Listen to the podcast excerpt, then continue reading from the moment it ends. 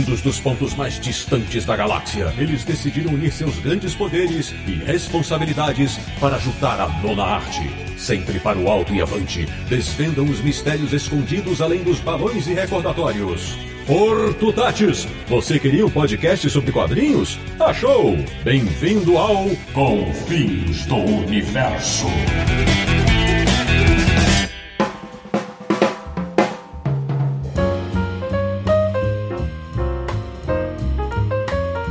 Bem-vindo, bem-vindo! Está começando mais uma edição de Confins do Universo, o mais desafiador podcast sobre quadrinhos da internet brasileira, que é o podcast do Universo HQ, o site mais bravo e audaz que aborda a arte sequencial, www.universohq.com. E o programa de hoje é para reverenciar um grande artista que partiu para o andar de cima recentemente. Eu sou Sidney Guzman, falo de São Paulo e me encantei pelas HQs do Batman por causa dos traços desse cara. De Petrópolis, no Rio de Janeiro, o Ricardito do nosso time, mas só porque ele é mais novinho. Samir Naliato. Eu sempre que está na plateia da épica luta entre Superman e Muhammad Ali. Da República do Ipiranga em São Paulo, ele que não viveu no Velho Oeste, mas entre bravos se criou. Marcelo Naranjo. A Marvel perdeu a chance de lançar o leite longa vida Scroll, graças a esse cara. De Luxemburgo para nosso correspondente internacional. Um cara que, ao contrário do senhor Samir Naliato, estava na plateia da luta de boxe entre Superman e Muhammad Ali. Sérgio Codespot. Contrário do que o Sidão fala, os cabelos estavam iguais e sem tintura. Exato, de peruca, né?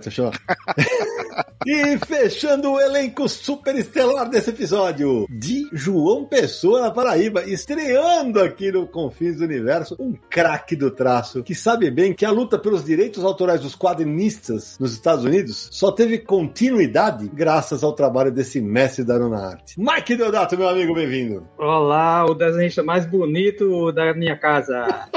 oh, pois bem, meus amigos do Confins do Universo, o programa de hoje é sobre a vida e obra de Neil Adams, que faleceu no dia 28 de abril de 2022 e deixou uma legião de fãs, inclusive entre os desenhistas. Então prepare-se, porque o papo vai ser repleto de informações, com direito também a algumas polêmicas. Até já!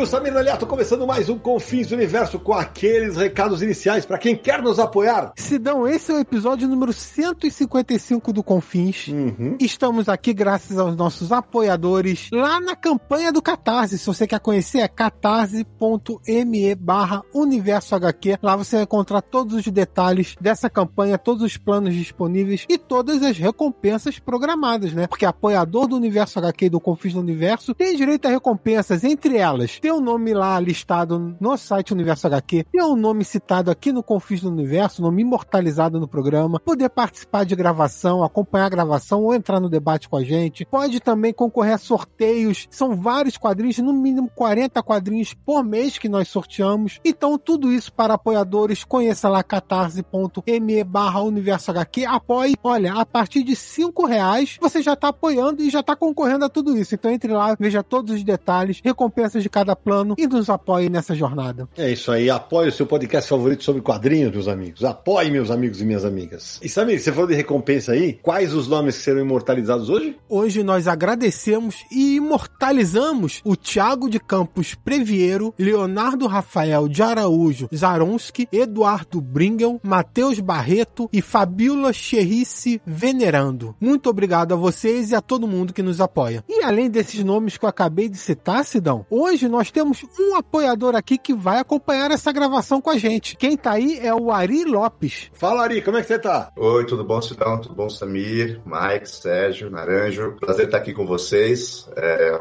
realmente um prazer estar com vocês, porque eu voltei a ler quadrinhos há dois anos atrás, graças ao Universo HQ. Então é bem bacana estar aqui assistindo com vocês hoje. Um abraço. Então, que legal. Hoje você vai ver como é que é a bagunça sem edição. Então, prepare-se. É, já tá vendo, né? Prepare-se, beleza. E é claro, lembrar também da Comic Boom, apoiadora loja oficial do Universo HQ e do Confins do Universo. Loja Comic Boom fica na rua Tijoco Preto, 361, em Tatuapé, São Paulo, próximo ao metrô Tatuapé. Você pode soltar na estação do metrô e ir andando. E é claro, você do Brasil inteiro pode acessar comicboom.com.br.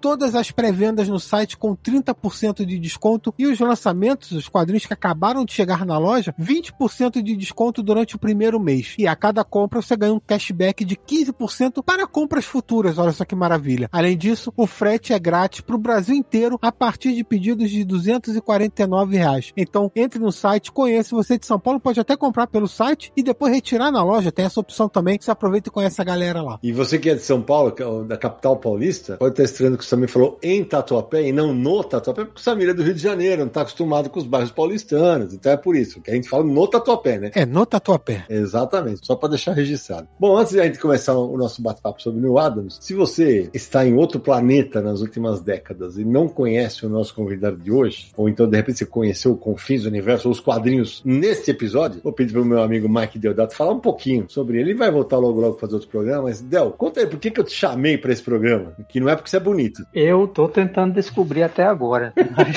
Bom, assim, eu, é, Neil Adams é uma a maior influência na minha carreira depois do meu pai, né? Mas assim, meu traço é todo em cima dele, meu DNA é todo Neil Adams. Então uhum. acho que eu me qualifico para estar tá aqui. É isso aí. Odell, e quanto tempo de carreira no mercado americano já desenhando para tanto para as majors agora quanto para as outras pra outras editoras? Americano desde 91, mas eu sou rindo matemática, então 31, 31 anos já. E no, do Brasil desde 78 que eu já publicava nos jornais locais. Muito legal, vai ser uma alegria ter o Deodato aqui, porque além de conhecer muito de quadrinho, ele, teve, ele tem boas histórias com, com o Neil Adams. Sérgio, é o seguinte, a gente adoraria ter feito esse programa, né, em vida, né, mas a gente é. nem sonhava com a possibilidade do Neil Adams, que esteve na última CCXP presencial, em 2019, que ele fosse partir do jeito que partiu. Eu lembro que no dia que você falou, cara, morreu o Neil Adams, eu falei, como assim, velho, não é possível. Então vamos falar um pouquinho sobre a, a carreira dele e depois a gente sai pro bate-papo. Vamos lá, o o Neil Adams nasceu em 6 de junho de 41, em Nova York, né? O primeiro trabalho dele foi para Art Comics, na revista Joke Book Magazine, número 41 também, que foi publicado em 1959,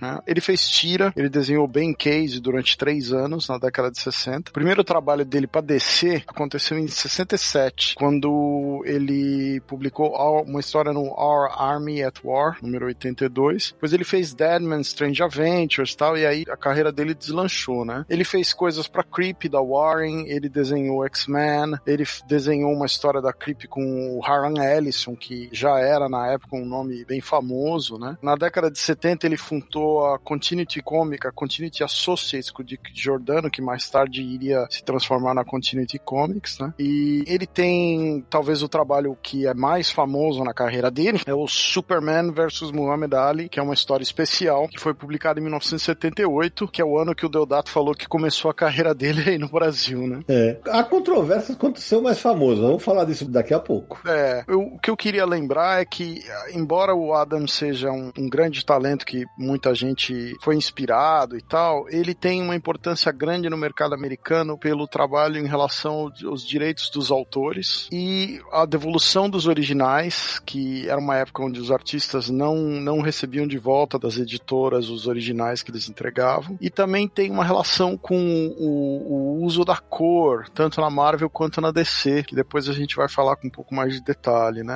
Aumentar a paleta de cores. É, e, e na abertura eu citei o Bat Masterson, né, pra, pra, apresentar o Naranja, porque ele fez uma tira do Bat Masterson, né, que era um personagem que eu, entre aspas, cantei aqui a, a letra do Bat Masterson aqui no Brasil. Se eu não estou enganado, na voz de Carlos Gonzaga. Atenção, Naranja, me ajuda aí, depois você me fala se você tem, tá? É o único que é dessa época é você. tá bom.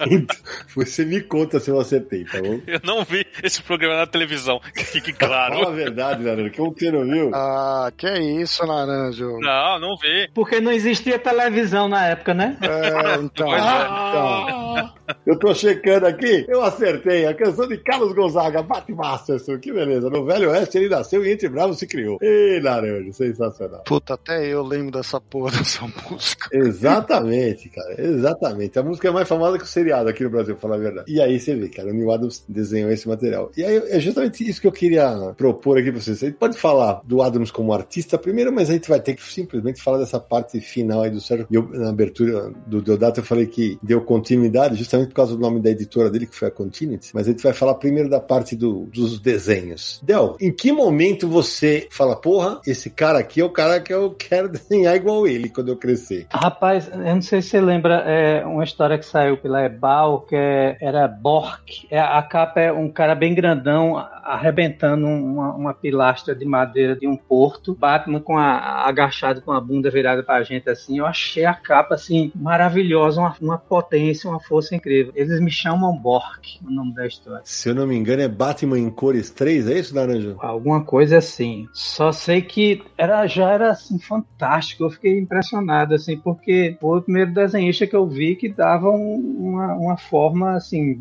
seríssima Batman, a todos os personagens e tinha um negócio de meio 3D, né? Os personagens sempre querendo sair da página saindo dos quadrinhos, por cima dos quadrinhos, assim, ele dava muita, muita atenção à figura do personagem, né? mais do que ao próprio cenário. Então eu fiquei impressionadíssimo, assim, e fiquei copiando ele até hoje.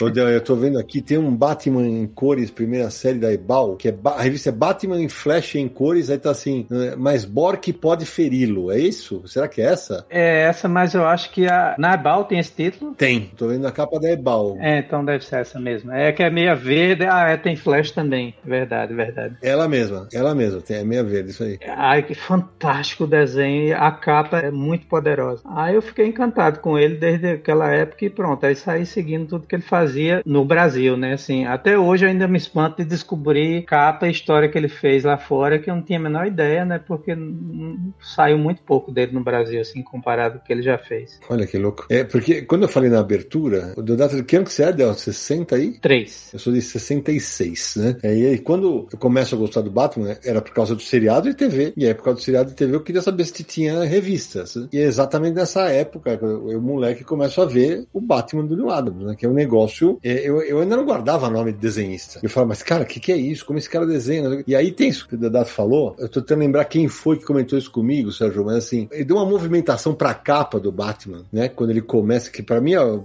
é trabalho que, que eu falei, eu gosto do Batman talvez por causa dos desenhos dele. A maneira como ele fazia a capa se preencher os espaços, como o Deodato falou, era um negócio surreal, ainda mais porque na época não se fazia isso, né, Sérgio? Não, e ele aplicava uma luz dramática no rosto dos personagens, né? Os personagens numa perspectiva muito dinâmica e no Batman as capas ganharam um clima mais de horror, assim, tinha uma coisa mais de mistério e de horror do que aquelas coisas da década de 50. Então ele realmente trouxe um, uma força grande para esse material, não só a parte interna, né, com o que ele fazia nas histórias, mas realmente nas capas, assim, de chamar atenção, né. Para mim, uma capa que me chama muita atenção nessa fase é uma capa que tem um personagem segurando uma foice, vestido como se fosse um, um, uma morte com uma caveira, uma capa vermelha, o Robin tá na frente, é uma história bem bacana. E essa, para mim, essa, o Del lembrou de uma capa que chamou atenção para ele, essa para mim é a capa que me marcou, assim, do Adams nessa fase, né. Você, eu tô vendo aqui, é em Batman 237, que tem, é, que for,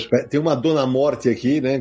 É, a Dona Morte, exatamente. O Batman vem na corda aí por trás do logo e o Robin tá no chão. Né? A gente vai listar essa, essa capa aqui pra, pra galera ver. Sidão, eu queria só acrescentar uma informação no que você falou inicialmente do Bat Masterson, né? Ele desenhava a revista da Dell. A Dell Comics tinha uma série do, do Bat Masterson e o Adams, ele desenhava, ele era assistente do, do desenhista Howard Nostrand. Então, o Neil Adams, ele fazia, na verdade, os backgrounds dos desenhos. É verdade, você tem razão. É, eu falei bobagem, é isso mesmo. Ele tinha acabado de sair da, da escola de desenho e ele fazia os fundos, né? Do, os Nostrand fazia os, o personagem principal e ele desenhava os fundos. Exatamente, obrigado pela correção, é exatamente isso. Então eu tô vendo aqui que ele ganhava 9 dólares por semana, é isso? É, esse valor já não saberia te dizer. É, não, eu tô vendo aqui. É, porque década de 50, né, final da década de 50, dinheiro valia. We're all servants of the story. In my case, I've been very lucky. People have liked the things that I've done. E você, Nara? Eu vou deixar o nosso caçulinha pro final, porque eu quero saber, o Samir deve ter conhecido ele depois de adulto, né? Possivelmente, eu acredito que eu tive contato com o desenho dele antes disso, mas como eu era uma criança. Você já foi criança, Naranja? Aham. Uhum. Eu tô falando daquela fase de 11, 12, 13, 14 anos, sabe? Quando eu começo realmente a prestar atenção nos quadrinhos. Eu tenho certeza absoluta que quando ele me chamou a atenção, a história que me chamou a atenção do traço dele foi na revista Heróis da TV 44, da editora Abril de 1983. Eu, eu era criança e fiquei pirado com a história dos Vingadores, com Visão chegando mal detonado na, na mansão e o Homem-Formiga tem que entrar no corpo do Visão para despertá-lo, né? E, e, essa, essa história tem um traço sensacional. Então foi ali que eu percebi que tinha um, um grande artista atuando no, no, traço da trama. Eu pensei que você ia falar por onde o Homem-Formiga entrou, mas deixa eu falar. já tava preocupado. Isso, isso é com Thanos. Eu já tava preocupado. Sabe, você, quando o Neil Adams começou a sair no Brasil, aliás, quando você começa a ler, o Neil Adams já quase era pouco publicado. Como é que foi para você? Você que, aliás, né, mediou Neil Adams na CCXP. Ah, sim, quando o Neil Adams veio ao Brasil pra CCXP, que você comentou, né, foi a última edição presencial sim. do evento, até agora 2022 que vai voltar, né? Aí teve o painel do Neil Adams e eu apresentei lá o painel, depois até falo um pouco mais sobre isso. Mas sobre o primeiro trabalho do Neil Adams, quando eu comecei a ler quadrinhos de super-heróis mesmo, mais frequente, é, as histórias mais famosas do, do Neil Adams já tinham sido publicadas, né? Isso. Então, a fase dele no Batman, a fase dele no Lanterna Verde, Arqueiro Verde, Vingadores, e tudo isso já tinha saído. Alguma coisa pela Ebal, depois o, bem no comecinho da Abril, mas o que mais me marcou, é, a eu nem sabia que era do Neil Adams. As primeiras edições do Super-Homem da editora Abril, a número um, né, principalmente a número um, que o fundo é a cidade, né, uma foto da cidade, o desenho do Superman voando, e esse desenho é do Neil Adams, né, e eu não sabia na época. É, é uma capa que eu sempre gostei, eu não sabia que era dele. Tem uma outra capa muito legal do Super-Homem número 24, se eu não me engano, que ele tá é, envenenado pela Kryptonita. É uma capa muito bonita também, que eu não sabia que era do Neil Adams,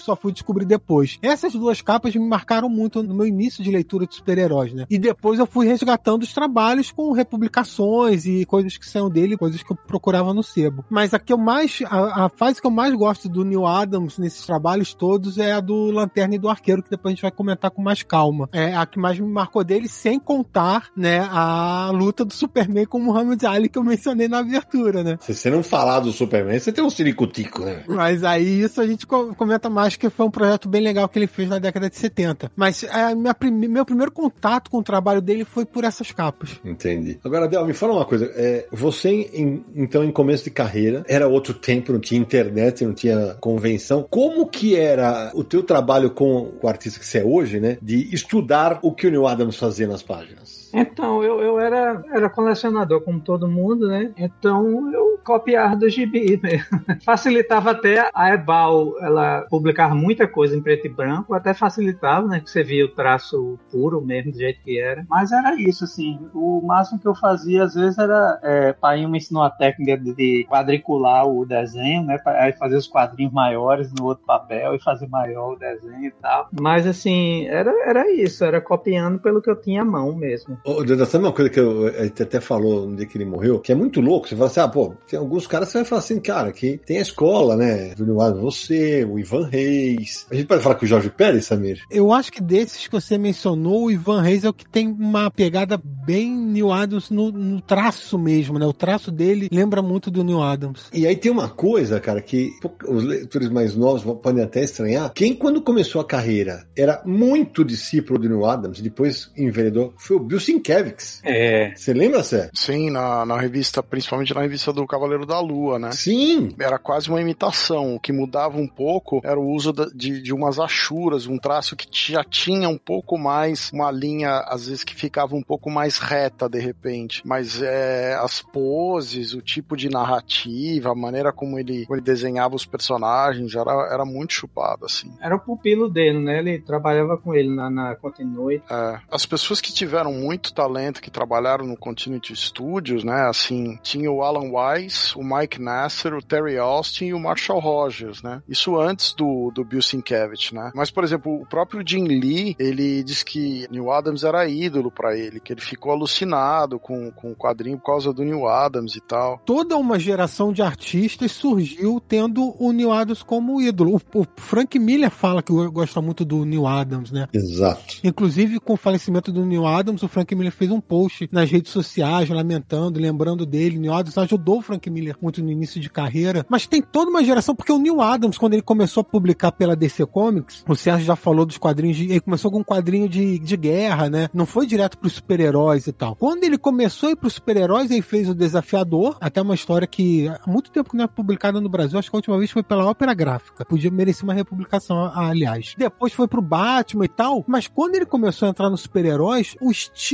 que ele mostrou era muito diferente do que estava sendo feito na época. Principalmente no impacto com o Batman, porque o Batman vinha daquela década de 60 e tal, série de TV, os quadrinhos mais inocentes, mais infantis e tal. E quando ele chega na arte, junto com o roteiro do Dennis O'Neill, claro, mas a arte dele era muito mais é, realista, muito mais guia, com os ângulos e as poses dos personagens, os detalhes na arte, era muito, deu, deu uma disruptura muito grande. Então isso inspirou toda uma geração de artistas que vieram depois dele, né? E para quem tá ouvindo, na abertura eu fiz a brincadeira com o Desafiador, que o Samir acabou de citar, né? E eu falei também do Bravo e o Audaz, que é do Brave and the Bold, que inclusive gerou um prêmio pro Adams, né? Pela história Track the Hook in the Brave and the Bold, número 79, escrita pelo Bob Hanning, né? Então foi por isso que eu fiz a, a brincadeira na abertura. A gente faltou falar que essa história do, Brave and the Bold é o Batman com o, o Desafiador. Justamente é, é uma parceria, uma capa muito legal, que o Batman tá a levar um golpe com um cara que tem um, um gancho na mão, e o Deadman, o Desafiador, tá meio que prestes a, a tomar um dos corpos. Sidão, tem uma outra curiosidade das pessoas que começaram a carreira por causa do, do Adams, né? Que é o Steve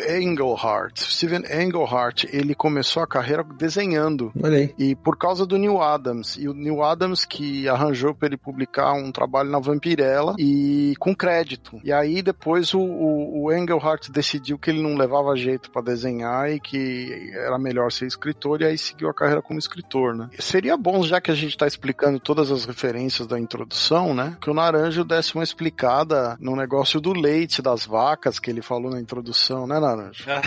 Nessa fase dos Vingadores que eu citei, em uma das histórias, os seus heróis são atacados justamente num pasto pelas vacas, que eram os Skrulls que estavam transformados ali, né? Metamorfoseados em gado. e, e dali eles atacam os heróis e tal, mas é, tá nessa fase da arte fantástica do, do Neil Adams. Apesar que as vacas Skrulls foram criadas pelo Stan Lee e pelo Jack Kirby.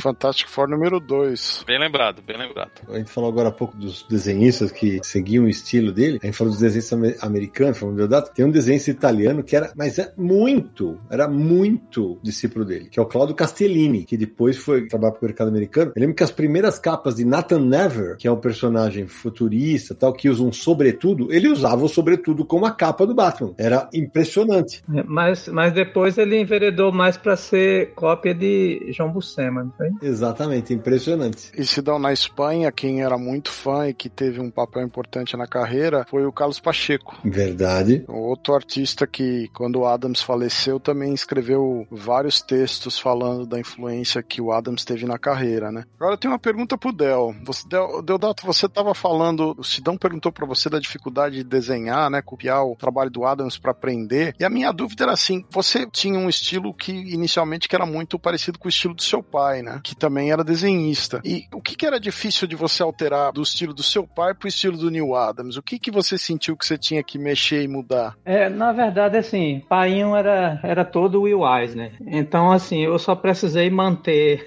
a parte boa, né? Que é a narrativa, os ângulos, todo o resto, e, e aplicar as figuras super dinâmicas e, e parecia sair da página de, de Neil Adams. Assim, eu estudei muito, assim, Neil Adams até quebrar o código e conseguir desenhar como ele. Aí depois que eu consegui, aí eu comecei a encontrar meu próprio estilo, né? Inclusive, assim, como eu tinha acesso a muita revista dele finalizada por Dick Giordano, a minha arte final terminou ficando igual a Dick Giordano até hoje, assim, aqueles tracejados que vão de lado, assim, vão morrendo e tal. É tudo Dick Giordano. Então, assim, foi, não, não, não teve que mudar muita coisa, não, assim. Ou senão a gente tá falando que ele inspirou uma geração de artistas, mas ele se inspirou em outros artistas também, né? Isso aí. Então, no, início da carreira, influências que ele sofreu para sua vida é, artística, né, vieram de Mort Drucker, que era um artista muito famoso por fazer quadrinhos na Mad, revista de humor Mad, caricaturas. O, o Russ Hef também, que era um artista que fazia muitos quadrinhos de guerra para DC Comics. E outra influência muito grande, que é muito famoso também no Brasil, é o Joey Kubert, que fez vários quadrinhos para DC, para Marvel, enfim, é muito conhecido. É o fundador da escola da Kubert School, né, escola de arte para quadrinistas. Então, essas três influências foram muito grandes pro Neil Adams. Ô Samir, eu queria acrescentar duas que o próprio Neil Adams fala numa entrevista que quando ele começou, quando ele era moleque que ele começava a ler, ele não reconhecia artista, ele só lia as HQs. Os primeiros dois nomes que ele reconheceu, assim, que eram os artistas, eram o Frazetta e o Al Williamson. Ó, é, bons mestres, hein?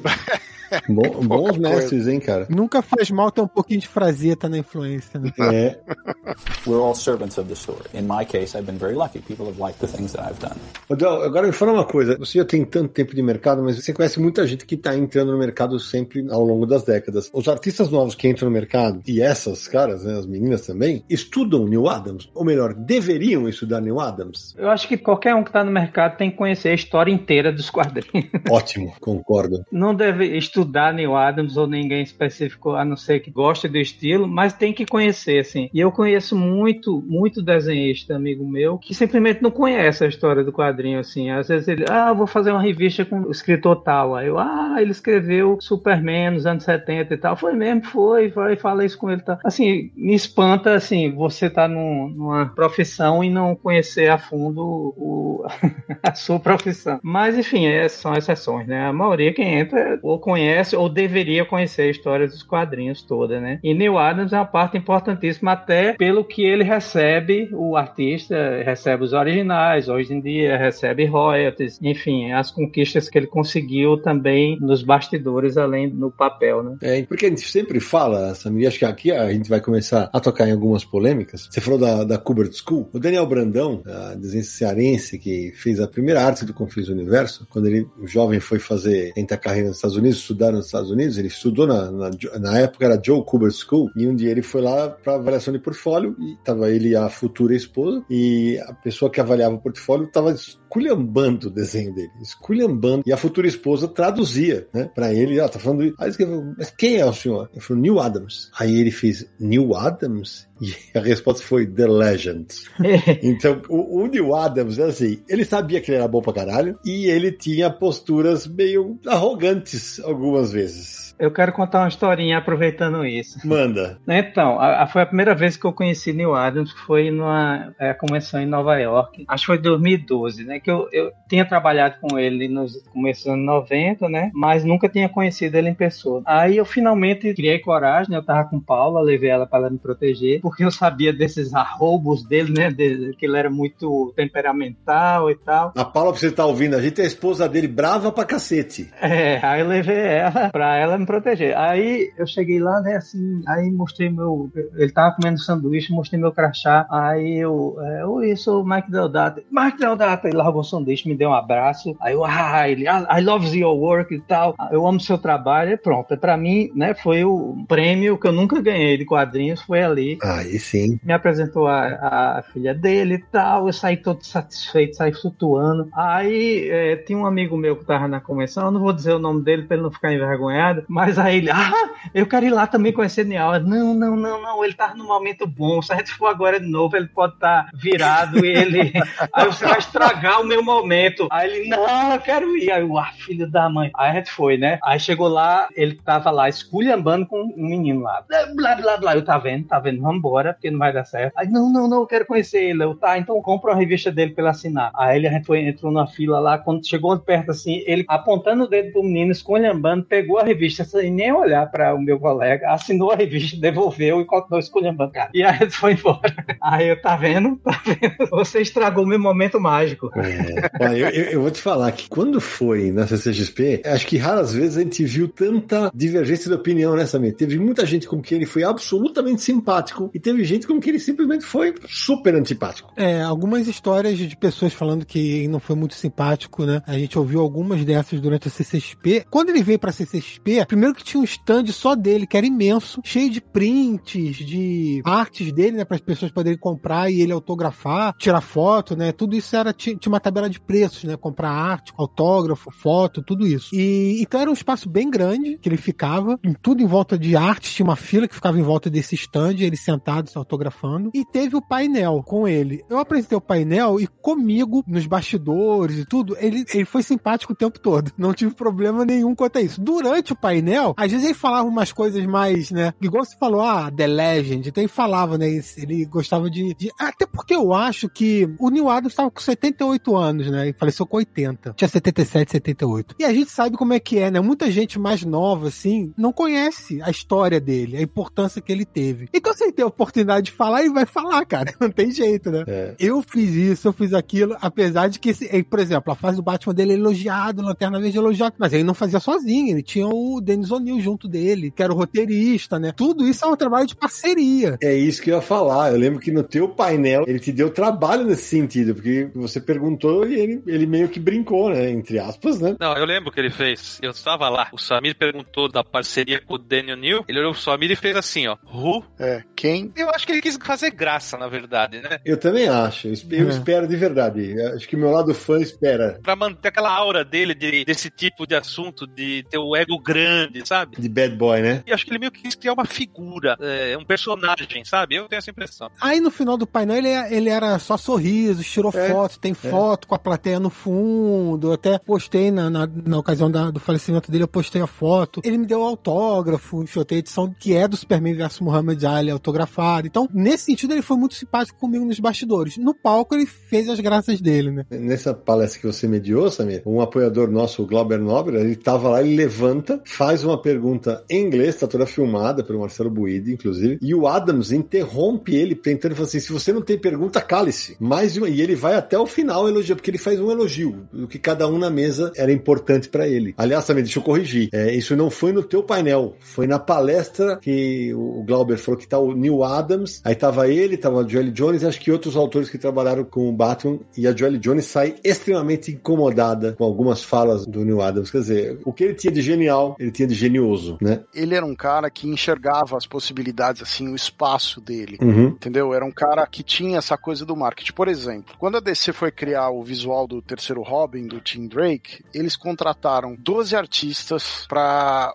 oferecer visual. O Neil Adams foi um deles, né? Então, a oferta pelo valor desse trabalho era de mil dólares. Quando o Adams descobriu que haviam 12 pessoas envolvidas, ele ligou para DC e falou: Não, pera, se vocês estão oferecendo mil dólares para 12 artistas, eu quero o seguinte: eu quero que se o meu trabalho ganhar, vocês me pagam 12. Se eu não ganhar, vocês não me pagam nada. E aí ele ganhou, ganhou 12 mil dólares. Nesse sentido, o Neil Adams era um cara muito combativo. Sim. Direitos de autores, valor que ele achava que ele merecia ganhar, né? Salário, direitos autorais, tudo isso ele era muito combativo. Então, é, nesse sentido, ele não dava mole. Ele tinha um temperamento de ir pro confronto mesmo nessa área, né? De valorizar o trampo dele, né? Porque imagina, você é, lutar para que os direitos dos artistas sejam reconhecidos, não é uma tarefa fácil. Você bate de frente com grandes editoras. Sem dúvida. Você não pode chegar pedindo, poxa, por favor. Não era assim, né? Ele teve que quebrar todo um esquema que funcionava na época. Teve que mudar tudo isso. E isso você consegue como? Combatendo, né? É, ô Samir, mas eu lembro que uma das outras coisas que acabam sendo polêmicas do, do Neil Adams, tô tentando lembrar para que veículo que ele falou isso. Que ele falou, ah, então, me fala outro nome que você lembra que trabalhou nesse. Porque ele não estava sozinho, né? Nessa luta. Ele, ele puxou a, a fila, né? Bom, o Frank Miller também fez fez as parte dessa brincadeira. Mas na época do Super-Homem, o Jerry Robinson também era um nome importante que trabalhava na, na questão dos direitos dos autores. Quer dizer, é, ele, ele foi absolutamente relevante, fundamental, mas não, não foi o único, né? Exatamente isso. É, não foi ele sozinho. Tinha um grupo que lutava por esses direitos. Mas o Neil Adams, ele tomou a frente, inclusive, como rosto do movimento. Sim, exatamente. Ele foi a cara. É isso aí. Ele aparecia, porque ele era um artista muito famoso, ele tinha uma figura muito atrativa, assim, pras câmeras, enfim. Ele era bonitão. Ele era o Deodato, assim, né? O Deodato dos Estados Unidos, assim. Não exagere.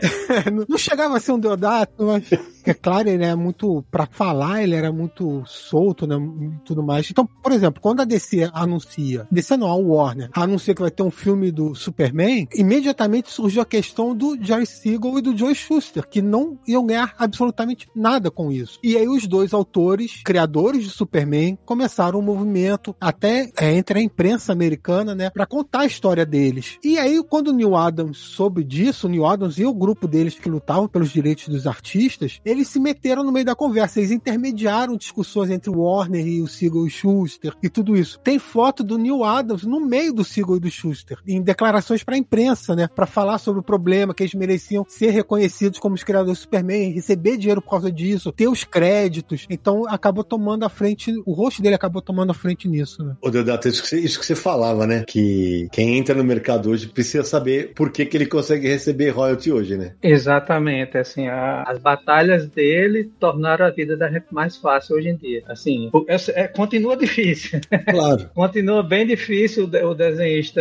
É, a gente precisa de mais Neil Adams, porque a gente não tem, é, o desenhista ele não tem seguro de saúde, não tem aposentadoria, não tem nada, assim, lá nos Estados Unidos. Ele não tem direito nem a ter sindicato. Então, assim, se você parar de desenhar por dois meses, você tá morando na rua. Aí por isso que existe fundações como a Hero Initiative, que é para, enfim, ajudar os desenhistas que no final da vida estão sem nada. Mas então, assim, é, mas o que ele fez já foram conquistas fantásticas e eu até tentei aliciar ele para minha luta contra a Marvel ADC, nesse caso dos NFTs. Né? NFTs é os é, Not Fungible Tokens, que é, enfim, é um, basicamente é uma, ele pega uma, uma obra digital e dá um valor, um valor real para ela, assim, ela se torna única por conta desse contrato digital que tem lá. Então, embora você tenha, você possa ter um JPEG da mesma imagem, igualzinho, mas só que vale é que tem um certificado. Eu vi um, nisso um jeito do desenhista que migrou para o digital, que a maioria dos desenhistas quadrinhos hoje, eu incluído, de vender o original, a, o original que venderia em papel, que não vendia, não vendia mais porque estava digital e ninguém dava valor digital. Então, quando eu vi isso, eu, opa, isso aí é ótimo, né? Vamos vender agora. Mas aí a Marvel DC começaram a botar é, dificuldade, começaram a proibir. E aí eu fiz uma carta aberta é, reclamando disso, e no final da carta eu, eu chamei Neil Adams, vem ajudar a gente de novo e.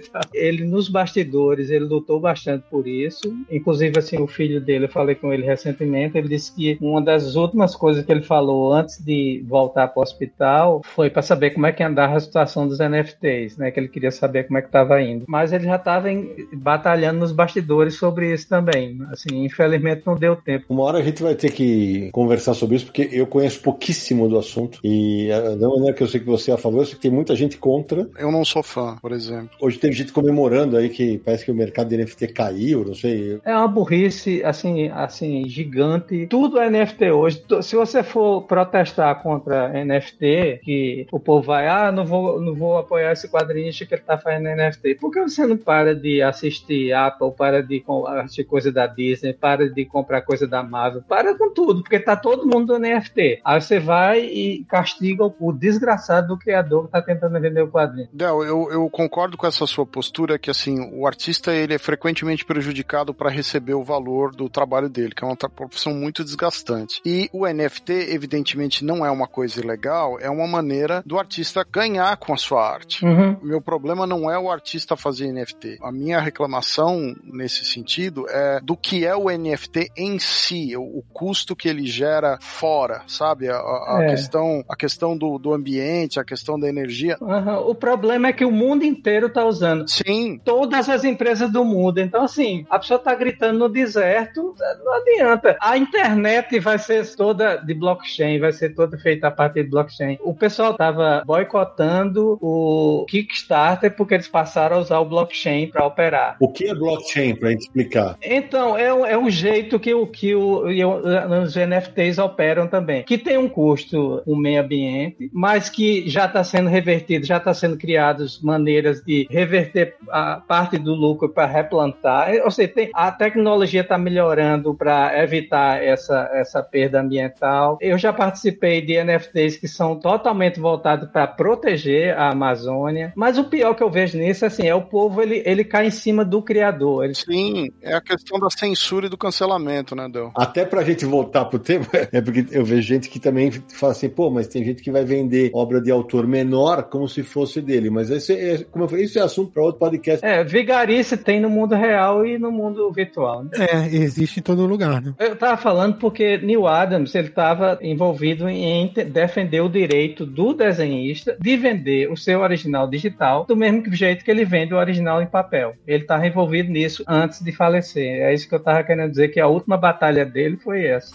We're all servants of the story. In my case, I've been very lucky. People have liked the things that I've done. Uma coisa que vocês citaram sobre aquela grande bancada, eu vi o Neil Adams a primeira vez em 2014, quando eu fui a New York Comic Con. Na minha única participação no evento, eu fui para lá. E eu tava com o Ivan Costa, tava o Ivan Reis, o Daniel HDR, tava, tava a galera lá. O saudoso Robson Rocha, o Darpan Sica, uma galera, Joe Prado. E aí, quando eu cheguei, cara, eu falei, cara, eu vou, pô, Neil Adams, cara, eu vou lá agora. E aí eu vi ele naquele cercadinho, porque, porque para quem nunca viu, era assim, é um stand quadrado, ele ficava sentado no meio e com mesas de, sei lá, um metro, que ele ficava intocável assim, ele só chegava perto se você pagar, tudo é pago, tudo é pago, o autógrafo é pago, a foto com ele é paga, se você compra já uma obra dele que fica lá já autografada, é um valor, se ele tiver que autografar é outro. E eu fiquei, na época, eu fiquei bolado e falei, eu não vou pedir autógrafo. Mas aí, o Ivan Costa me explicou que o Neil Adams sustentava a família inteira com esse negócio. Inteira. Era esposa, filhos, nora, todo mundo. Era sustentado por esse negócio. E aí eu falei, putz, mas é... e ele ganhou uma, ganhava uma grana. Aí eu falei, porra, ele nunca vai vir pro Brasil, cara. Não dá. O valor da. Porque era tudo em dólar. Não vai dar. Quando ele veio em 2019, tem até uma foto que o Deodato postou, né? Dia da morte dele, na casa do Ivan Costa. O Ivan falou assim: eu falei, elas vão trazer o Adams. Eu falei, que vocês vão trazer o Neil Adams? Como? Ele não vai fazer aqueles valores lá, mas nem a pau. Aí no dia do, do almoço na casa do Ivan, ele falou que o que o Neil Adams fez de dinheiro no Brasil, meus amigos, e no Brasil eu peguei a fila e também peguei meu autógrafo com ele. Então, mas veja, Sidão, você veja, o Neil Adams já era um cara de 77, 78 anos. Ele não tinha nem condições físicas de manter uma produção de quando ele tinha 35, 40. Então a renda de um artista, quando chega nessa idade, cai muito. É isso mesmo. E ele tem que continuar se mantendo, ele tem família, ele tem a vida é. dele. Como que ele consegue fazer dinheiro ainda nessa época se ele não consegue mais produzir tanto quadrinho? É com autógrafo, é com foto. Não, e o Deodato é prova, porque assim, dos caras da época dele, só ele consegue isso, certo, Del? É, não, então, ele queria valorizar, basicamente, valorizar o artista, assim, ele acha que tinha que se valorizar, o autógrafo tem que ser valorizado. Não tá errado. Ele me dava um carão toda vez que ele dizia que eu tinha que cobrar autógrafo, eu tinha que cobrar qualquer coisa. Eu não ia cobrar porque, enfim, sou eu, né? Eu sou.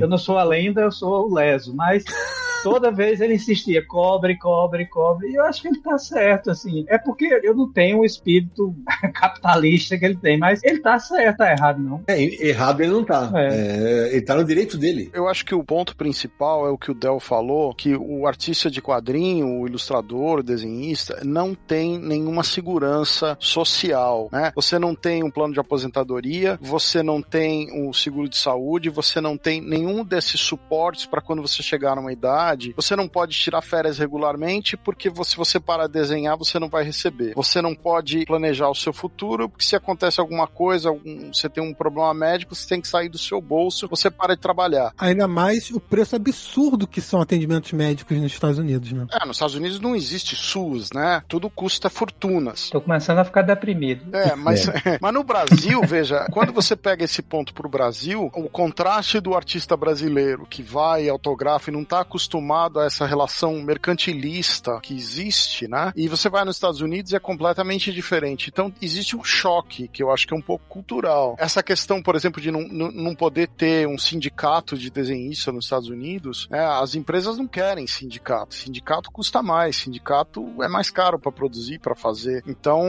é, no Brasil não é proibido ter um sindicato desenhista, né? Nunca deu muito certo. Existe aí algumas tentativas, mas proibido não é, né? É, mas isso é legal você deixar claro, porque assim, na primeira, em 2014, faz oito anos, eu nunca tinha visto alguém cobrar por autógrafo ainda. E eu falei, pô, que coisa mais antipática. Mas, cara, é o que vocês falaram, velho. Era o meio de vida dele. É como ele se sustentava. Ele cobrava por foto tirada do celular também.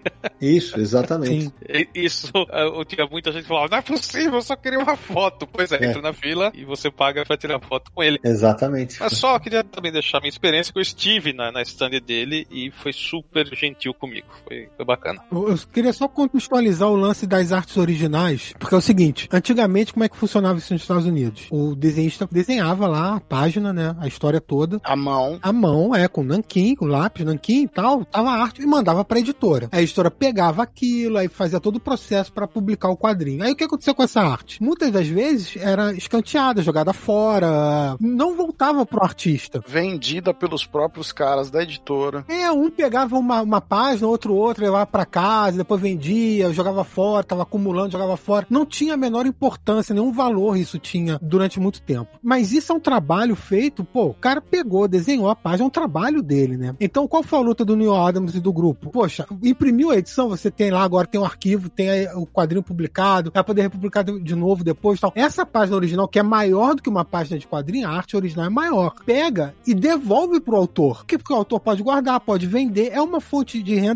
extra para ele. Isso não era feito. Então, a partir dessa luta, as editoras concordaram e agora essas artes originais são devolvidas. E agora, hoje em dia, com a digitalização, é o que o Dodel estava explicando. Muitos desenhistas deixaram de desenhar no papel, nanquim, lápis e fazem isso direto no, na mesa digitalizadora do computador, pelo Photoshop ou qualquer outro software, e eles desenham digitalmente direto. Então, criam um arquivo digital. Não tem mais o original físico, né? Perdeu a fonte de renda. É, esse é o contexto da história que o Dodato estava contando. É isso. Quando o Samir fala essa luta, é que uma parte da luta do, do Neil Adams pelos direitos era o retorno dos originais pro artista. Inclusive, isso aconteceu numa fase que o Jack Kirby tinha voltado pra Marvel e a Marvel não queria devolver centenas de originais do Kirby. Né? Eles queriam que cada, cada vez que a Marvel dava um cheque pro Kirby, atrás tinha um carimbo dizendo que ele concordava, que era o trabalho que a Marvel não devia dinheiro para ele, que o trabalho era pago e não sei o que. E os originais eles não queriam devolver. Então foi essa briga do Neil Adams, inclusive resultou na devolução de, de originais pro, pro, pro Jack Kirby também, né? Isso faz parte desse, desse trabalho aí que o, que o Neil Adams fez nesse, dentro desse setor, né? Não, é, realmente nessa parte da, dos direitos ele teve uma participação fundamental, né? Agora, Sérgio, você falou logo no, no, no começo do nosso papo sobre o lance das cores dos quadrinhos e como ele foi importante para isso. Quando o Neil Adams foi desenhar os X-Men em 1969, ele forçou a Marvel a utilizar uma gama maior de cores, né? Existia uma paleta de cores fechada que você era obrigado a utilizar por causa do processo de produção. Então, na capa, as editoras usavam um processo de cores é, em offset que era um processo com todas as cores. Se permitia um degradê. Você tinha uma variação de tom, alguma variedade de tom, sei lá, passado um laranja para um vermelho, você tinha ali uma gradação. Mas isso você não, você não tinha dentro das revistas, né? O colorido era muito ruim dentro das revistas nesse sentido. Então, algumas editoras chegaram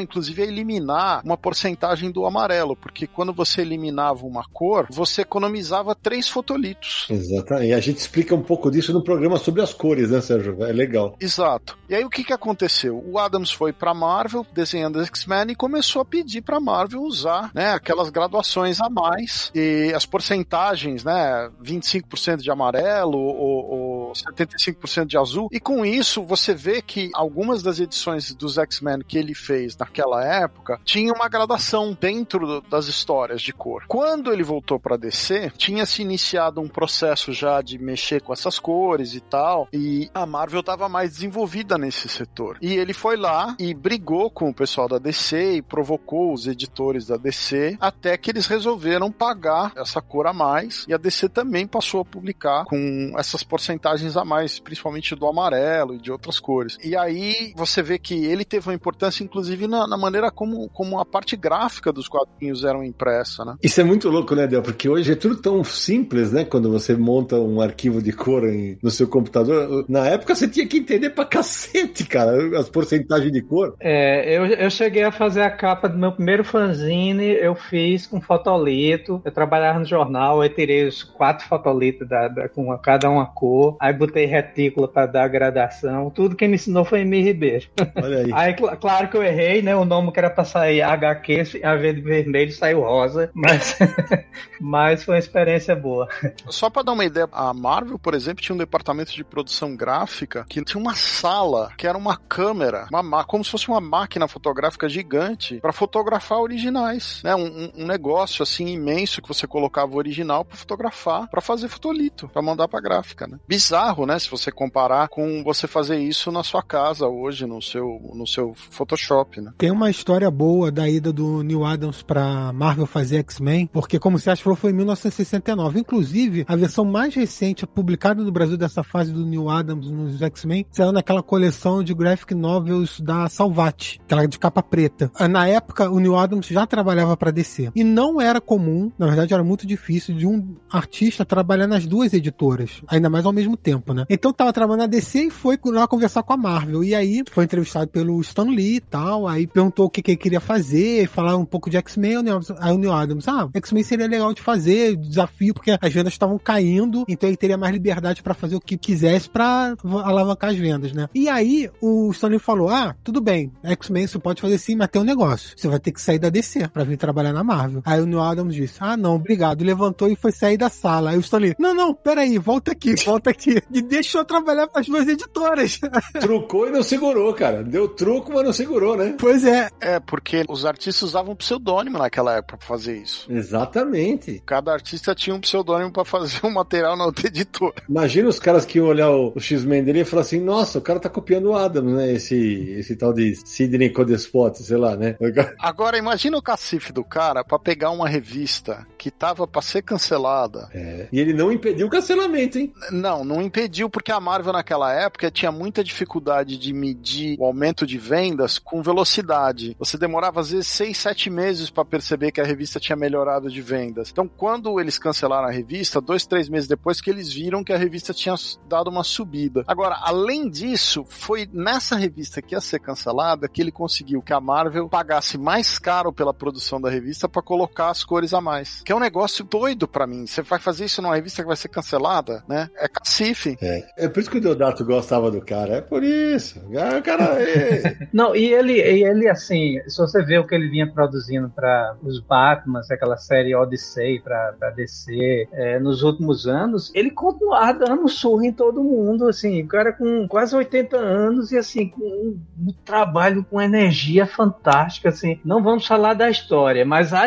o desenho era assim, vibrante, assim, continuava com a mesma força de antes. Então, assim, até o último instante ele continuava sendo Neil Adams. Isso é impressionante. Eu li um texto sobre o Adams na internet dizendo que o estilo dele é fotorrealista. Vocês concordam? Olha, eu acho que quando ele surgiu, na época que ele surgiu, eu diria que é fotorrealista. Sério, sério? Porque se você comparar com tudo que era feito naquela época, o trabalho dele parece um trabalho fotorrealista. Naquela época era. Né? É um trabalho muito mais realista que os contemporâneos dele. Hoje em dia, o parâmetro de fotorrealista é outro, né? Mas é, o traço dele não, não se compara, por exemplo, com você pegar um Frank Miller, você pegar um Will Eisner, os dois são muito mais da caricatura do que o Neil Adams. O Neil Adams te parece uma coisa muito mais real. Na ocasião da morte, a, a Janet Kahn, que foi presidente da DC, né? Ela falava que ele desenhava como o mestre da Renascença. Que é uma coisa realista, né? Exato. Posso me gabar um pouquinho? Diga. o filho dele postou um negócio desse é, faz uns anos atrás, né? Ele postou assim lá no Twitter. Meu pai, quando eu tava querendo me ensinar a desenhar realista, mas com ação, ele me dava os, as revistas do Mike Deodato pra estudar. Aí eu, yes! Yes! Aí você dormiu nesse dia, não, né? É, não, eu até eu guardei, o, de, a cada dois anos eu posto de novo esse Twitter. Isso é troféu, né, cara? Isso é troféu, sem dúvida, né? Porque assim, o mestre dando pro filho dele estudar o meu desenho. Aí eu, tá. Caraca, velho. Coisa linda, hein? Ô, Del, mas você falou, né, que antes de começar a gravar, que no começo um agente dele falou que você falou, cornetou você que você não iria desenhar. Como é que era isso? Foi. É, não, então, assim, levaram meus desenhos pra ele, né, na época, no começo, e ele olhou assim, aí, esse cara não conhecia um desenho de super-heróis. Ai, como, olha isso. Mas eu acho que era um jeito dele, que ele, de, dele desafiar o cara, ele ver se o cara tinha culhões pra continuar e tal. É como é, aqueles monges Shaolin, né, que fica dando as tarefas. Vai varrer o pátio e tá. Aí, assim, é claro que eu fiquei puto, né, ah, ah, é? Eu vou lhe mostrar. Aí, assim, eu, eu terminei fazendo umas duas amostras e toda pintada, aerógrafo, tudinho, que ele me contratou na hora. Eu fiquei, trabalhei, fiz alguns números de, da revista dele na, na Continuity, Samuri, Hybrids. Ele adorava, ele adorava que eu fizesse o, a onomatopeia também, eu mesmo desenhava os sons e tal. Assim, aí desde então ele, assim, me tratava, me via, assim, era, era muito gentil. O filho dele disse que ele me considerava um filho. Que legal. Assim, é, é um negócio, assim, é fantástico, assim. Eu, É muito legal, né? assim, eu sei que existem histórias do gênio dele, mas pra mim ele é só o, o gênio gênio. É, é isso que eu tô falando. Del falou da, da Samuri, né? Mas a, a Continuity tinha uma linha de títulos que incluía a Miss Mystic, que era um título do Adams que tinha saído na Pacific Comics inicialmente, né? Tinha Cyber Red, tinha Samuri, tinha Revengers, né? Era uma linha enorme que ele criou tudinho, assim, ele criou aquele universo tudinho. É impressionante a criatividade dele. Tinha Zero Patrol, tinha uma quantidade grande de personagens, né? We're all servants of the story. In my case, I've been very lucky. People have liked the things that I've done.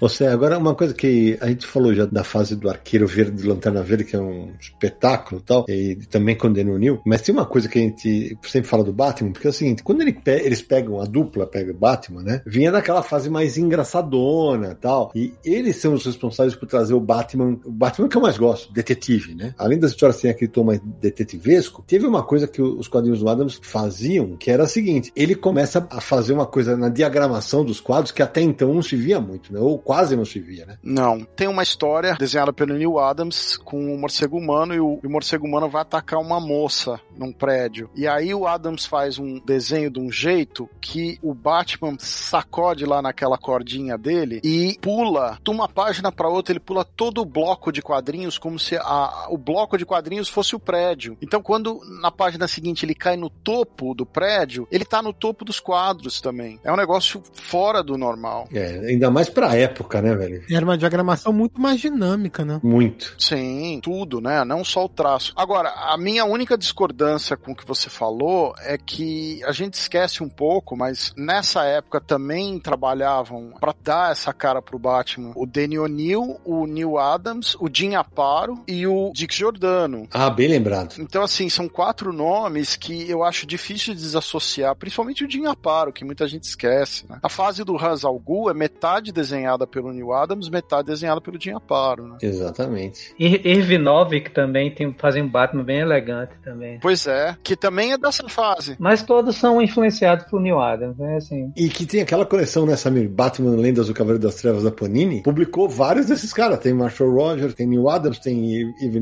Novak, tem Jim Aparo, com várias histórias dos personagens, desenhados por esses autores. Sim, e, e, pô, já que você tá falando de coleção, a Eagle Moss também tem a coleção A Lenda do Batman, e dois volumes são dedicados só a histórias de Neil Adams, né? Batman por Neil Adams, volume 1 e 2. É, por exemplo, o, o Marshall Rogers tem, junto com o Terry Austin, uma fase importante, né, desenhando o Batman, e os dois trabalharam no estúdio do Neil Adams, né? Os dois foram cria do, do estúdio da Continuity Studio, né, que era dele com o Dick Giordano. Então tem essas coisas, né? Agora, uma coisa curiosa do Superman contra o Muhammad Ali é que esse material inicialmente era do Kubert, né? É mesmo? Eu não lembrava dessa história. É, o, o, o Kubert, a capa, por exemplo, era inteirinha do Kubert. E aí o pessoal do Muhammad Ali, eles não estavam muito satisfeitos com a aparência dos rostos na capa, porque tem um trilhão de pessoas na capa, né? E eles não estavam muito satisfeitos com a qualidade dos rostos, né? Não eram muito parecidos e tal. E eles estavam bastante satisfeitos com o trabalho do Adams dentro da revista. E aí o Adams acabou redesenhando a capa com o mesmo layout, com a mesma composição do Joe Kubert, né? E fazendo os rostos, né? Então por isso que o super-homem da capa lembra mais o super-homem do, do Kubert em termos de pose do que o, um super-homem do Neil Adams. Porque ele foi muito respeitoso com com o trabalho do Kubert ali. Mas existe sim essa questão de que o projeto inicialmente não, não era um projeto dele, que ele, ele acabou entrando no projeto depois, né? É. Eu tô vendo aqui, quando tava falando, você tava vendo quem fez postagens muito carinhosas no dia da morte foi o grande José Luiz Garcia Lopes, né? Gigante, né? É outra fera. Outra fera, gigante, gigante. No dia da morte, cara, teve Sienkiewicz, Frank Miller, o Paul Levitz, o Larry Hama, é, Michael Gold, Roy Thomas. Os caras compilaram frases, né, de, de, pessoas que, que falavam dele ao longo do tempo, né? Terry Austin. A DC postou uma página que depois até a gente linka aqui para vocês, que é o Relembrando Neil Adams, e com as frases de todos esses caras, cara. É, o, o Bill Sienkiewicz postou, o Jeremy Kirby, que é o neto do, do Jack Kirby, postou, né? Carlos Pacheco, Jim Lee. Alguém postou em nome do Steven Engelhart, eu não, eu não tô lembrado exatamente quem que postou, mas essa história que eu contei do, do Steve Engelhart foi uma dessas histórias contada por um artista, né? O Adams é aquela coisa, ele tem a sua polêmica porque ele tinha um ego, né? Mas ele tinha também a qualidade artística para ter essa atitude, né? Lógico. Senão a gente não teria nem feito, não estaria fazendo o programa dele. Exato. Agora, a gente sabe que nesse mercado artístico existe muita competição, existe muita fofoca, existe muita treta, né? Que a gente fala. E o Adams não foge desse aspecto, né? Ele também tinha as suas tretas. Ele era um cara que fez muito pro mercado, né? Mas tinha as suas tretas, né? Ô Samir, uma coisa que a gente não pode deixar de abordar é quais personagens ele foi co-criador, né? Assim, pro Batman, por exemplo, que ele revitalizou junto com o Dennis O'Neill, ele criou o House al Ghul, a Thalia, filha do House al Ghul, né? Ele criou o Morcego Humano, na fase também ao lado do Dennis O'Neill, aliás, a gente tem que comentar isso um pouquinho daqui a pouco, a, a parceria, né, da dupla. Ele criou o John Stewart, né, o Lanterna Verde Negro. Aliás, uma fase que a gente precisa comentar também, é Dennis O'Neill e Neil Adams formaram uma dupla muito, uma dupla dinâmica pra ficar na... Bom, eles estão no episódio que a gente gravou, né, sobre duplas, né? Sobre duplas, e não é por acaso, né, porque além de eles terem, eles revitalizaram o Batman, o Coringa, a versão essa maníaca assassina do Coringa, que veio na década de 70, é por causa do trabalho do Neil Adams e do Dennis O'Neill, eles que revitalizaram o personagem. Eles fizeram isso com a galeria de vilões do Batman, né? Com outros personagens também. Eles também trabalharam no, no Muhammad Ali vs Superman, que o Sérgio acabou de comentar, e você também. Também é dessa dupla. E a fase do Lanterna Verde do Arqueiro Verde, que aconteceu dentro da revista mensal do Lanterna Verde, né? Era só Lanterna Verde. E aí, quando eles assumiram, o título ganhou esse complemento do Arqueiro Verde, que era a história da dupla, né? Eles acabam se juntando para fazer uma viagem pelos Estados Unidos, todas as histórias com temas sociais. Quais são os problemas dos Estados Unidos? Os verdadeiros problemas, né? Como dizia o arqueiro. Exatamente. Aliás, é, e é durante essa série de histórias que surge o John Stewart, o Lanterna Verde Negro. Na primeira história da dupla, uma história bem curiosa que, aliás, antes de eu falar da primeira história,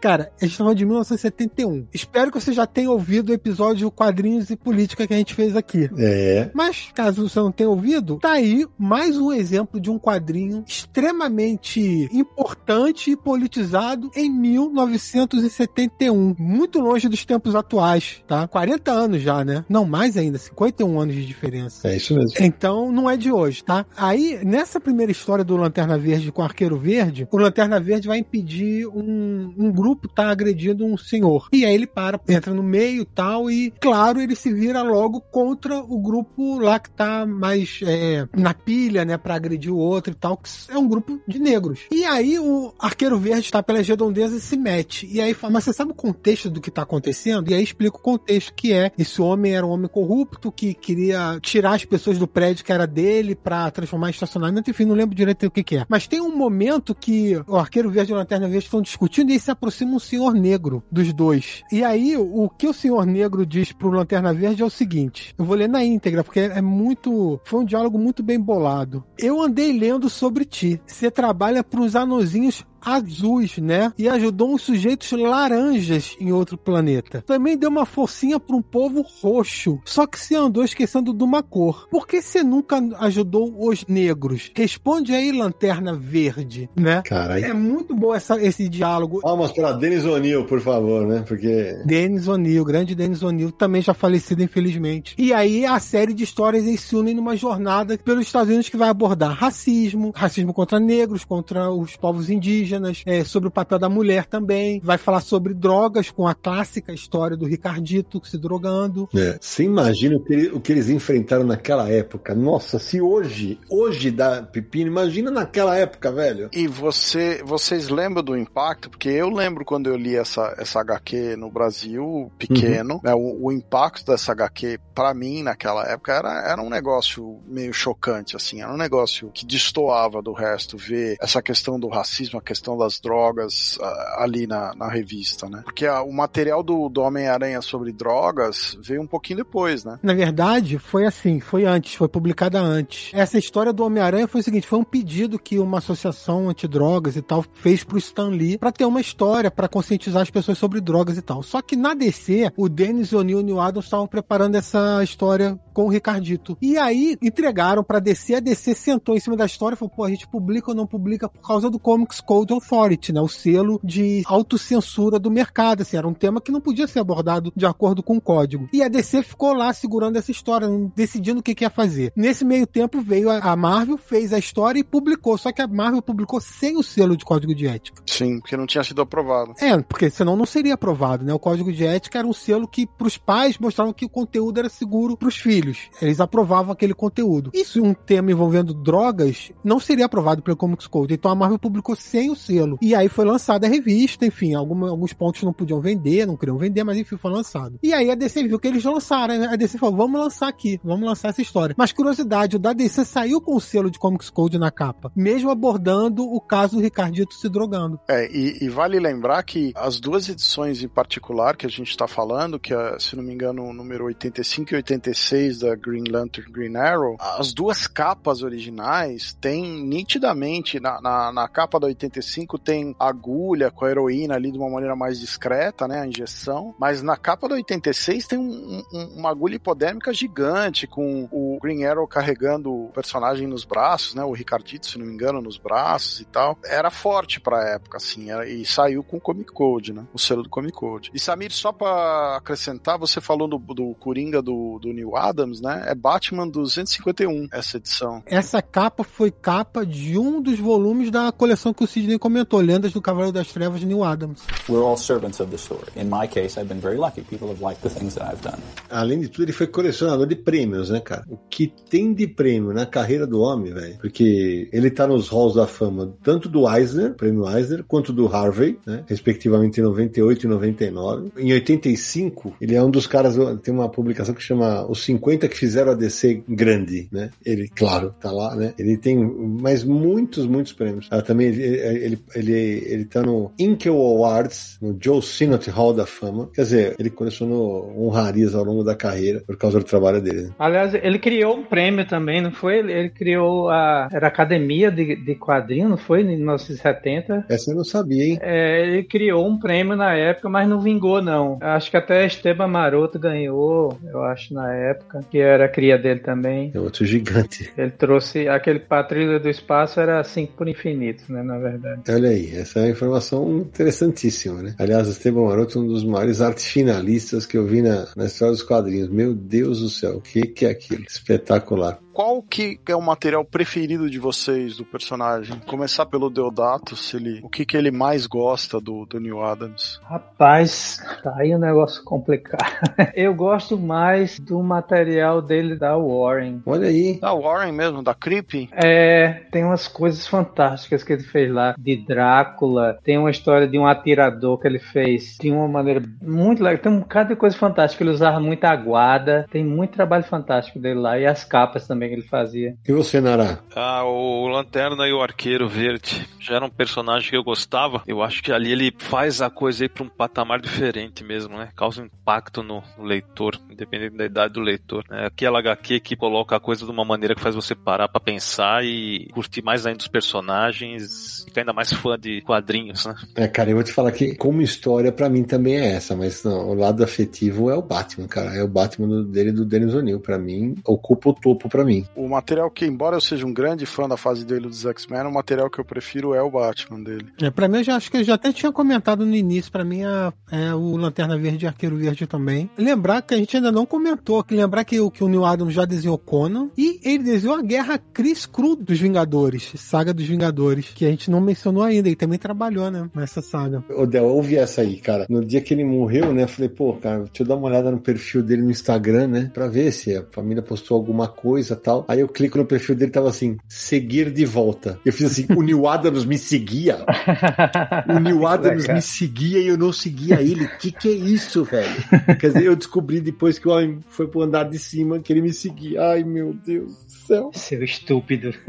Aliás, ele era muito ativo nas redes sociais. Sim. Ele vivia fazendo live no Instagram, mostrava ele desenhando, ele fazia commissions, mostrava os commissions que ele fazia, botava pra vender. Ele era muito ativo em Instagram, Twitter também eu acho que ele tinha conta, mas no Instagram especialmente ele era muito ativo. Ô, Del, quando você falou daquele prêmio, você tava falando do Comic Creator Guild, não era? 78? Não, não, foi bem antes. Era como se fosse o, o Oscar dos quadrinhos que ele tivesse criado. Era Academia de Quadrinhos, alguma coisa assim. Academy of Comic Book Arts, seria isso? Eu acho que sim. O Academy of Comic Book Arts era uma tentativa de criar uma união para autores, né? Uma tipo uma Como Academy of Motion Pictures and Arts, que existe. é, Mas não vingou, né? Mas era o Stan Lee, o Dick Giordano e o Neil Adams, né? Durou quatro anos, Del. Foi. Ah, durou muito ainda, né? Eu achava que tinha só, não tinha passado do primeiro ano. Ô, Samir, agora você falou do Conan, cara, eu não lembrava da fase dele no Conan, não. é, ele desenhou Conan. Ele tem um portfólio que ele fez umas ilustrações do Conan e ele fez capa de Conan. Conan dentro eu não me lembro. Eu lembro de uma história completa que ele fez. Olha só. Mas era arte, fina- arte finais variadas, assim, era tem uma parte com ele, outra era dois filipinos aí diferentes. Aliás, foi bom você falar nisso, hein? Quem seria o grande arte finalista de Neil Adams? Porque ele também finalizava o trabalho dele, né? Mas, Ele mesmo, eu acho que era ele É, mesmo. Em segundo, em segundo Dick Jordan. é, eu acho que sim também. Queria abrir um parênteses aqui, né? Porque a gente não pode deixar de citar. Eu duvido que quem tem essa edição não parou pra ficar analisando com calma os detalhes da capa, né? Da edição do Superman versus Muhammad Ali, né? Total. É, eu tenho a edição Debal e assim, saiu pela Panini depois, mas a edição Debal é em formato gigante. Então você fica olhando lá e você tem o Pelé, tem Andy Warhol, Frank Sinatra, Christopher Reeve, né, Jimmy Carter, tem Oliver Queen, o Al Jordan, tem os personagens dos quadrinhos, tem os quadrinistas, Jerry Siegel, Joe Schuster. Aquilo, aquilo é, um, é um deleite pra quem gosta da nona arte, não é? É verdade. E se eu não me engano, o Naranja, na edição da Panini, que a Panini foi a edição mais recente que a Panini publicou, já tem até um tempo, alguns anos, deve ter uns 10 anos mais ou menos. Tem uma parte que tem a capa indicando todo mundo que aparece na capa. O mapa. É, Ah, mas a edição Debal tem isso também. também A edição tem. Debal tem. Tem, tem uma listagem de quem ele coloca ali na plateia pra assistir aquela grande luta. Caraca, Samir, você tem razão, cara. Eu falei, imagina, o Samir tá louco. Superman Muhammad Ali. Cara, saiu em 2011. É, dezembro então. de 2011. Tem mais de 10 anos já, cara. Já tem 11 anos. Caraca, velho. É, foi republicado, né? Uma tiragem nova e tal, mas também já tá esgotado há um bom tempo. Eu queria puxar um assunto e aproveitar e fazer uma correção do Sérgio rapidinho. Aqui é pesquisa. O Sérgio me corrige, você corrige o Sérgio. Ah, beleza. Isso aí tá certo. O Sérgio lá no início disse que o primeiro trabalho do Neil Adams para DC foi Our Army at War número 82. Na verdade, foi número 182 de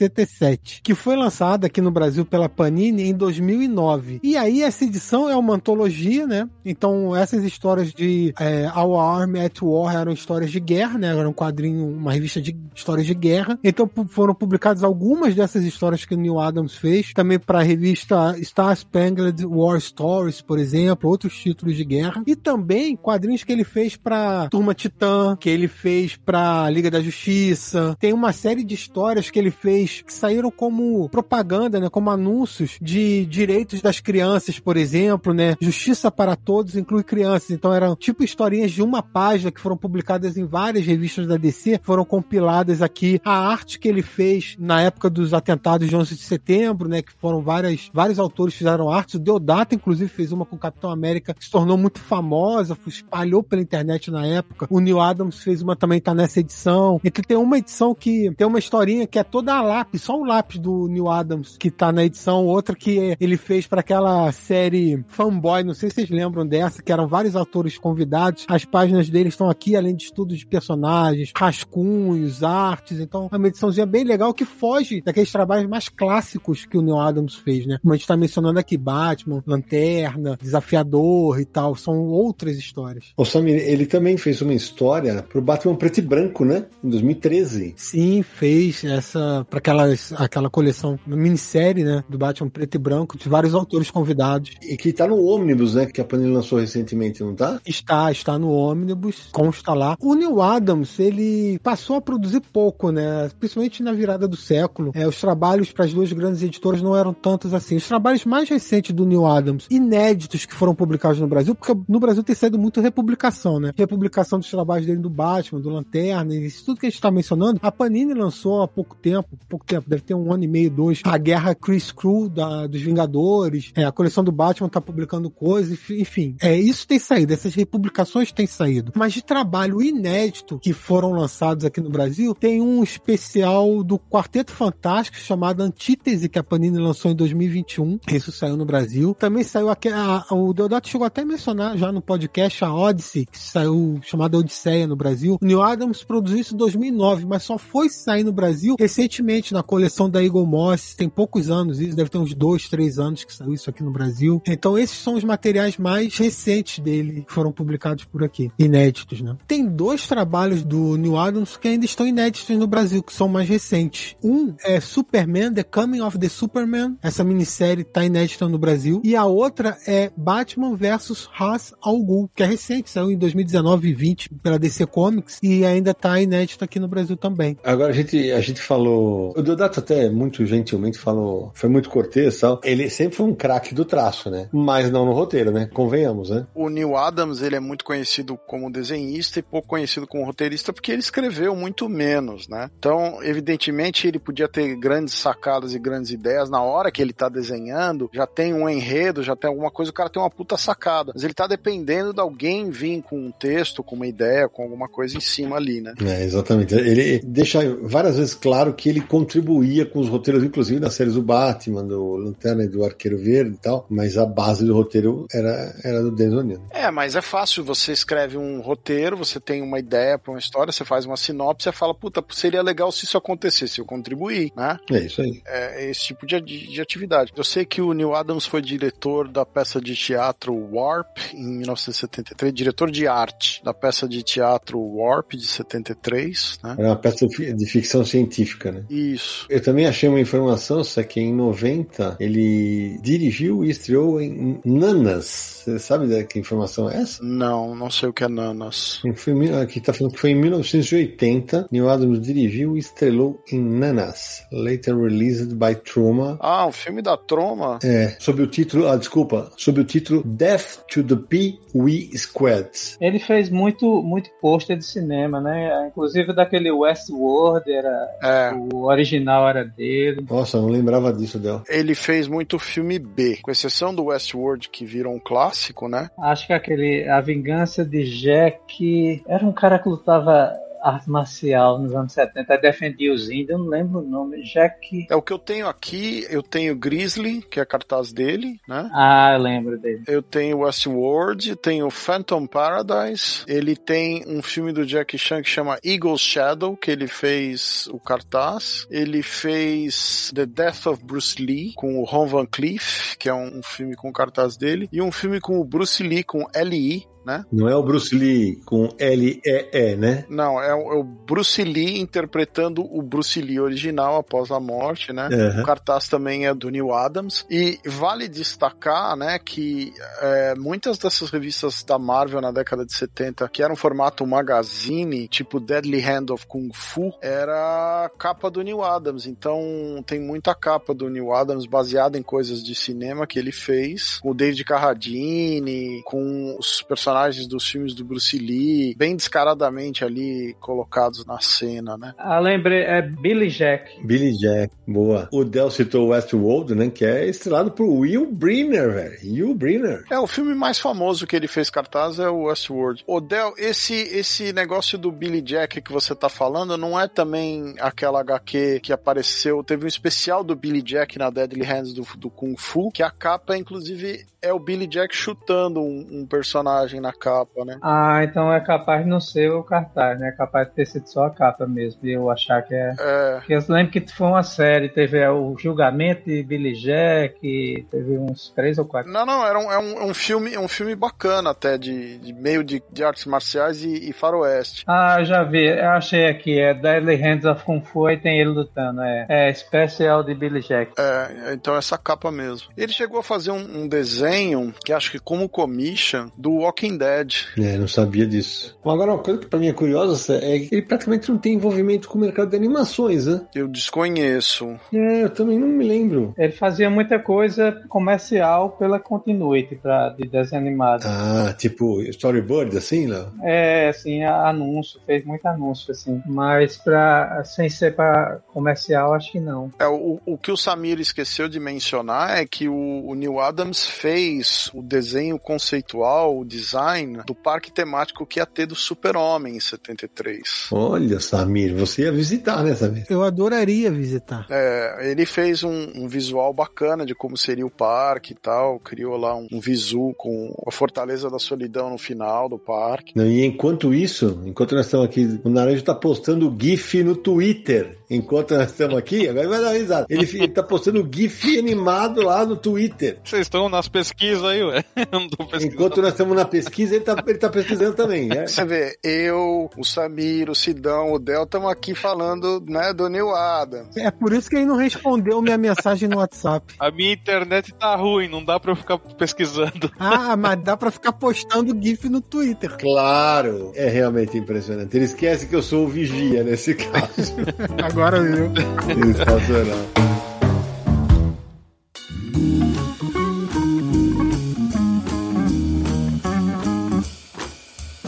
Bom, gente, depois dessa saraivada de informações sobre a vida e obra de, de Neil Adams, estamos chegando ao final de mais um Confins do Universo. Mas, Samir, antes de terminar, aqueles contatos bacanas para quem quiser encontrar o universo aqui, o Confins do Universo, nessa internet de tantas obras do Neil Adams. Você que está nos ouvindo agora e já costuma acompanhar o Confins do Universo, é, muito obrigado pela sua companhia esse tempo todo. Se você está conhecendo o podcast agora sobre esse programa com o Neil Adams, saiba que o Confins do Universo tem muitos outros programas com biografias de autores, biografias de personagens, de editoras, a gente fala de sagas, de outros quadrinhos, de filmes também, enfim. Conheça e maratone o Confins do Universo, é só acessar podcast.universohq.com para ver todos os episódios. Ou então iTunes, Spotify e Deezer. Também estamos nessas plataformas. Procure por Confins do Universo, assine lá o feed que você vai receber sempre que sair um novo episódio e deixe lá sua avaliação pra gente também. A gente agradece demais. Mande mensagem pra gente para podcast@universohq.com ou WhatsApp para DDD 11 94583 5989. Lembrando que o Confins do Universo é um podcast do site Universo HQ, www.universohq.com para tudo envolvendo esse universo dos quadrinhos. E nas redes sociais, siga a gente, Universo HQ no Facebook, no Twitter e no Instagram. Lembrando também o nosso canal lá no YouTube, youtube.com barra Universo HQ. Acompanhe as nossas lives semanais e demais vídeos lá na plataforma, beleza? Lembrando, novamente, o nosso Catarse para se tornar um apoiador, planos a partir de cinco reais, ó, baratinho, catarse.me barra Universo HQ, é baratinho para você e ajuda muito a gente, acredite nisso. É que eu digo, apoie e receba!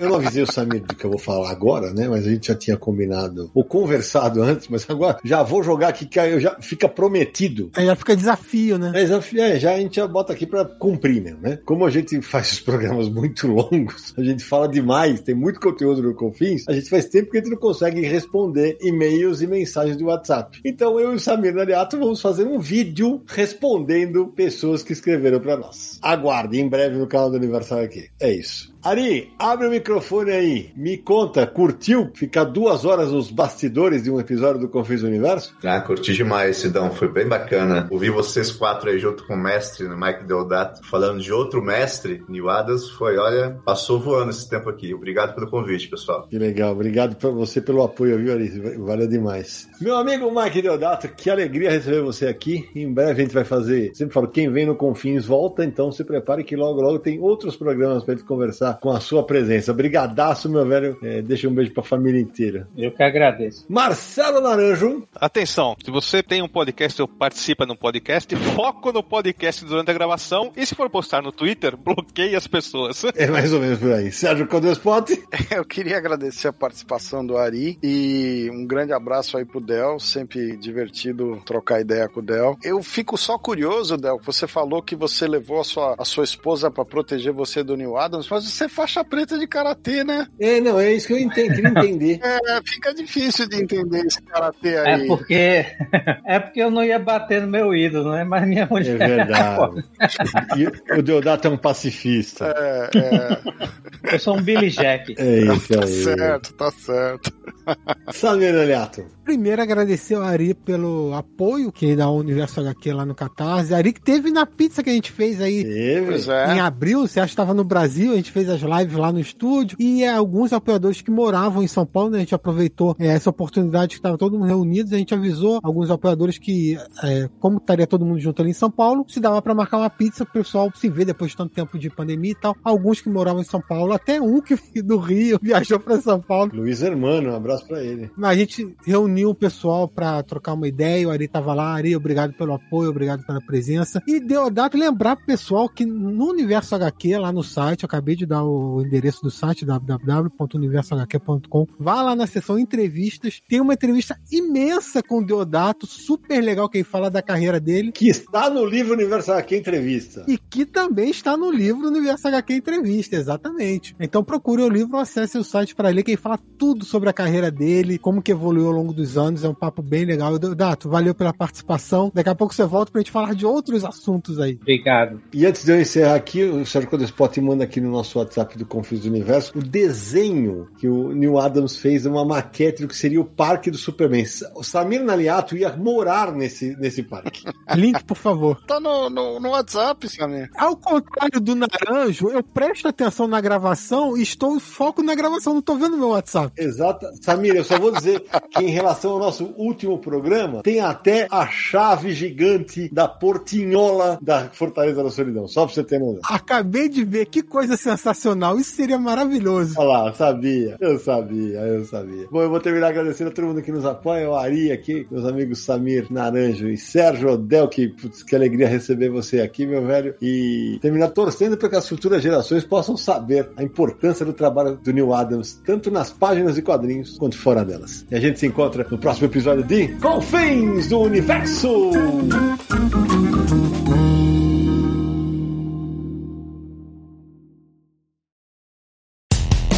Dia mais claro ou na noite mais densa, você está deixando a nossa presença. Faça uma boa viagem de volta, mas não fique disperso. Nos encontraremos no próximo episódio de Confins do Universo.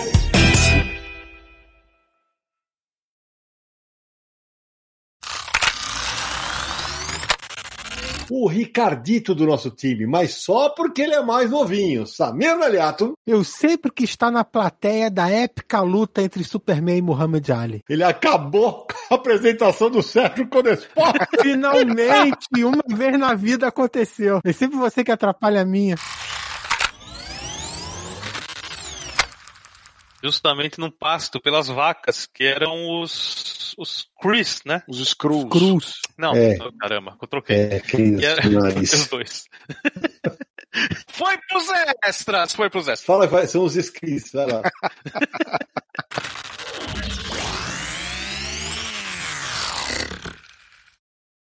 Este podcast foi editado por Radiofobia, podcast e multimídia.